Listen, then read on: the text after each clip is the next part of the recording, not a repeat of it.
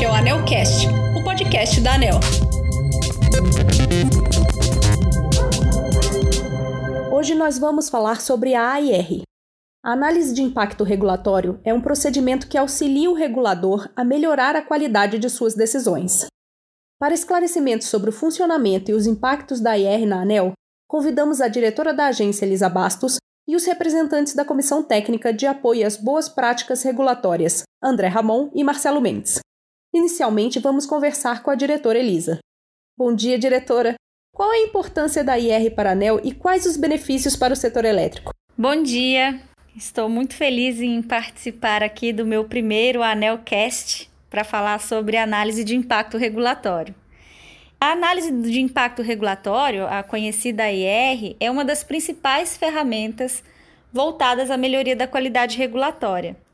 É um processo de análise criterioso que busca analisar a partir de um problema regulatório os eventuais impactos das alternativas de ação disponíveis para atingir os objetivos pretendidos.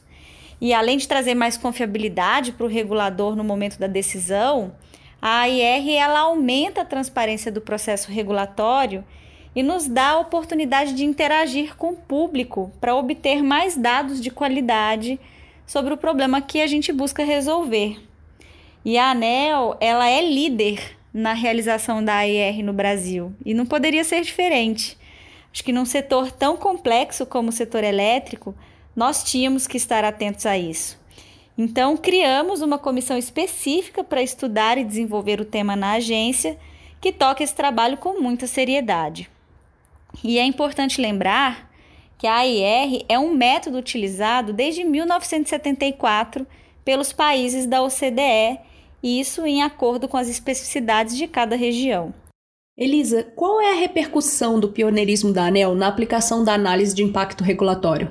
Este ano, a OCDE destacou em peer review contratado o compromisso e a regularidade da ANEL na utilização da IR, bem como o pioneirismo da agência na utilização da análise do resultado regulatório, que é uma avaliação ex post da regra e assim uma visão completa de todo o ciclo de avaliação da regulação. Né? Sem dúvidas, a AIR ela contribui muito para um ambiente regulatório mais sólido e previsível, dando credibilidade às regulamentações da agência, seja na sua relação com o consumidor, seja na relação com os agentes do setor elétrico brasileiro. Muito obrigada por sua participação, diretora. Agora nós vamos conversar com os representantes da CTREG. Bom dia, André. Bom dia a todos. Você pode explicar para nossos ouvintes o que é a análise de impacto regulatório? A AIR é o processo de análise baseado em evidências, onde, a partir da definição de um problema regulatório, se busca avaliar as alternativas de ação para o alcance dos objetivos pretendidos e indicar aquela que se mostra mais adequada, tendo como finalidade subsidiar a tomada de decisão. E qual é a importância da IR?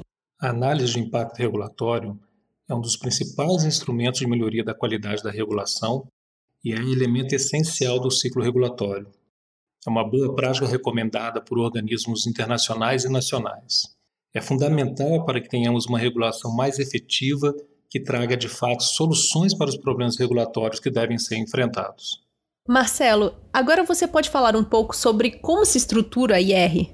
Claro, posso sim. A IR possui uma estrutura bem definida, de forma resumida, ela é iniciada sempre com a definição clara do problema que se deve enfrentar, suas causas e suas consequências. A partir da caracterização e contextualização do problema, se definem os objetivos que devem ser buscados pela intervenção regulatória e quem são os afetados por esse problema. Após isso, avalia-se as alternativas possíveis para alcançar esses objetivos e seus impactos. A partir daí, identifica-se a metodologia mais adequada para a comparação das alternativas e seleciona-se a mais apropriada. Além disso, ela envolve ainda a indicação de como a intervenção regulatória deve ser monitorada e fiscalizada. Acho importante destacar também que a conclusão da IR pode ser uma intervenção que não seja normativa, ou seja, é, que não envolva a publicação de alguma resolução normativa. A análise de impacto regulatório pode até mesmo concluir que a melhor alternativa seja não realizar intervenção alguma. E quais são os casos em que a EIR é obrigatória? Desde a publicação da Lei 13.848 de 2019, a IR se tornou obrigatória para as propostas de alteração ou adoção de ato normativo de interesse geral dos agentes econômicos, consumidores ou usuários dos serviços prestados. Essa obrigação foi posteriormente reforçada pela Lei 13.874, também de 2019, a chamada Lei de Liberdade Econômica. Esse tema foi regulamentado ano passado com o Decreto 10.411.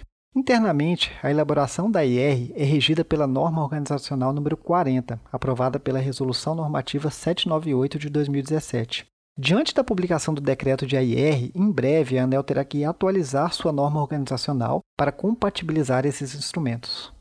André, quando deve ser elaborada a IR? Como regra, a IR deve ser realizada previamente à expedição de ato normativo pela agência.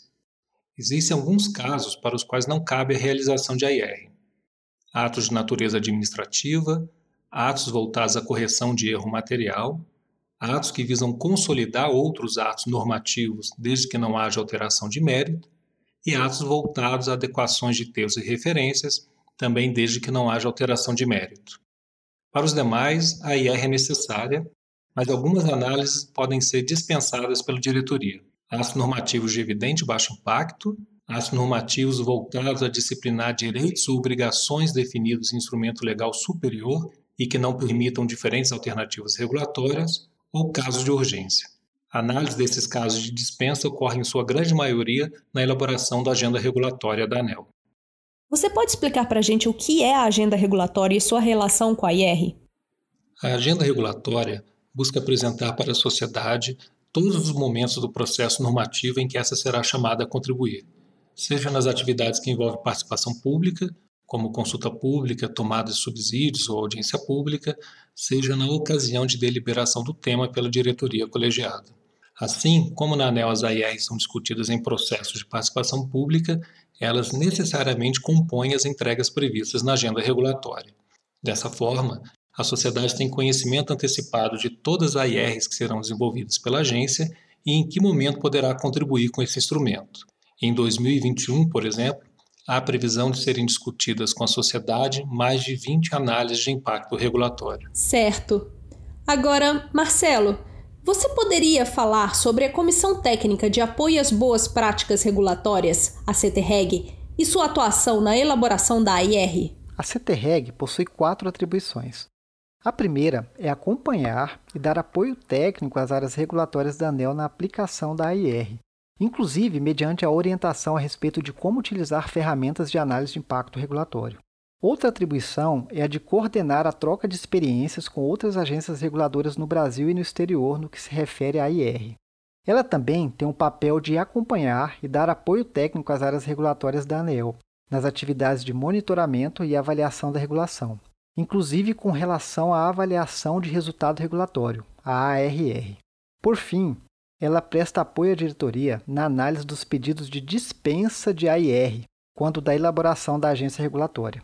Para cumprir seu papel, a comissão é formada por representantes das assessorias de cada diretor, por servidores de todas as superintendências de regulação além de representantes dos macroprocessos de fiscalização e concessão e da Superintendência de Mediação Administrativa, Ouvidoria Setorial e Participação Pública. E o que acontece após a realização da IR?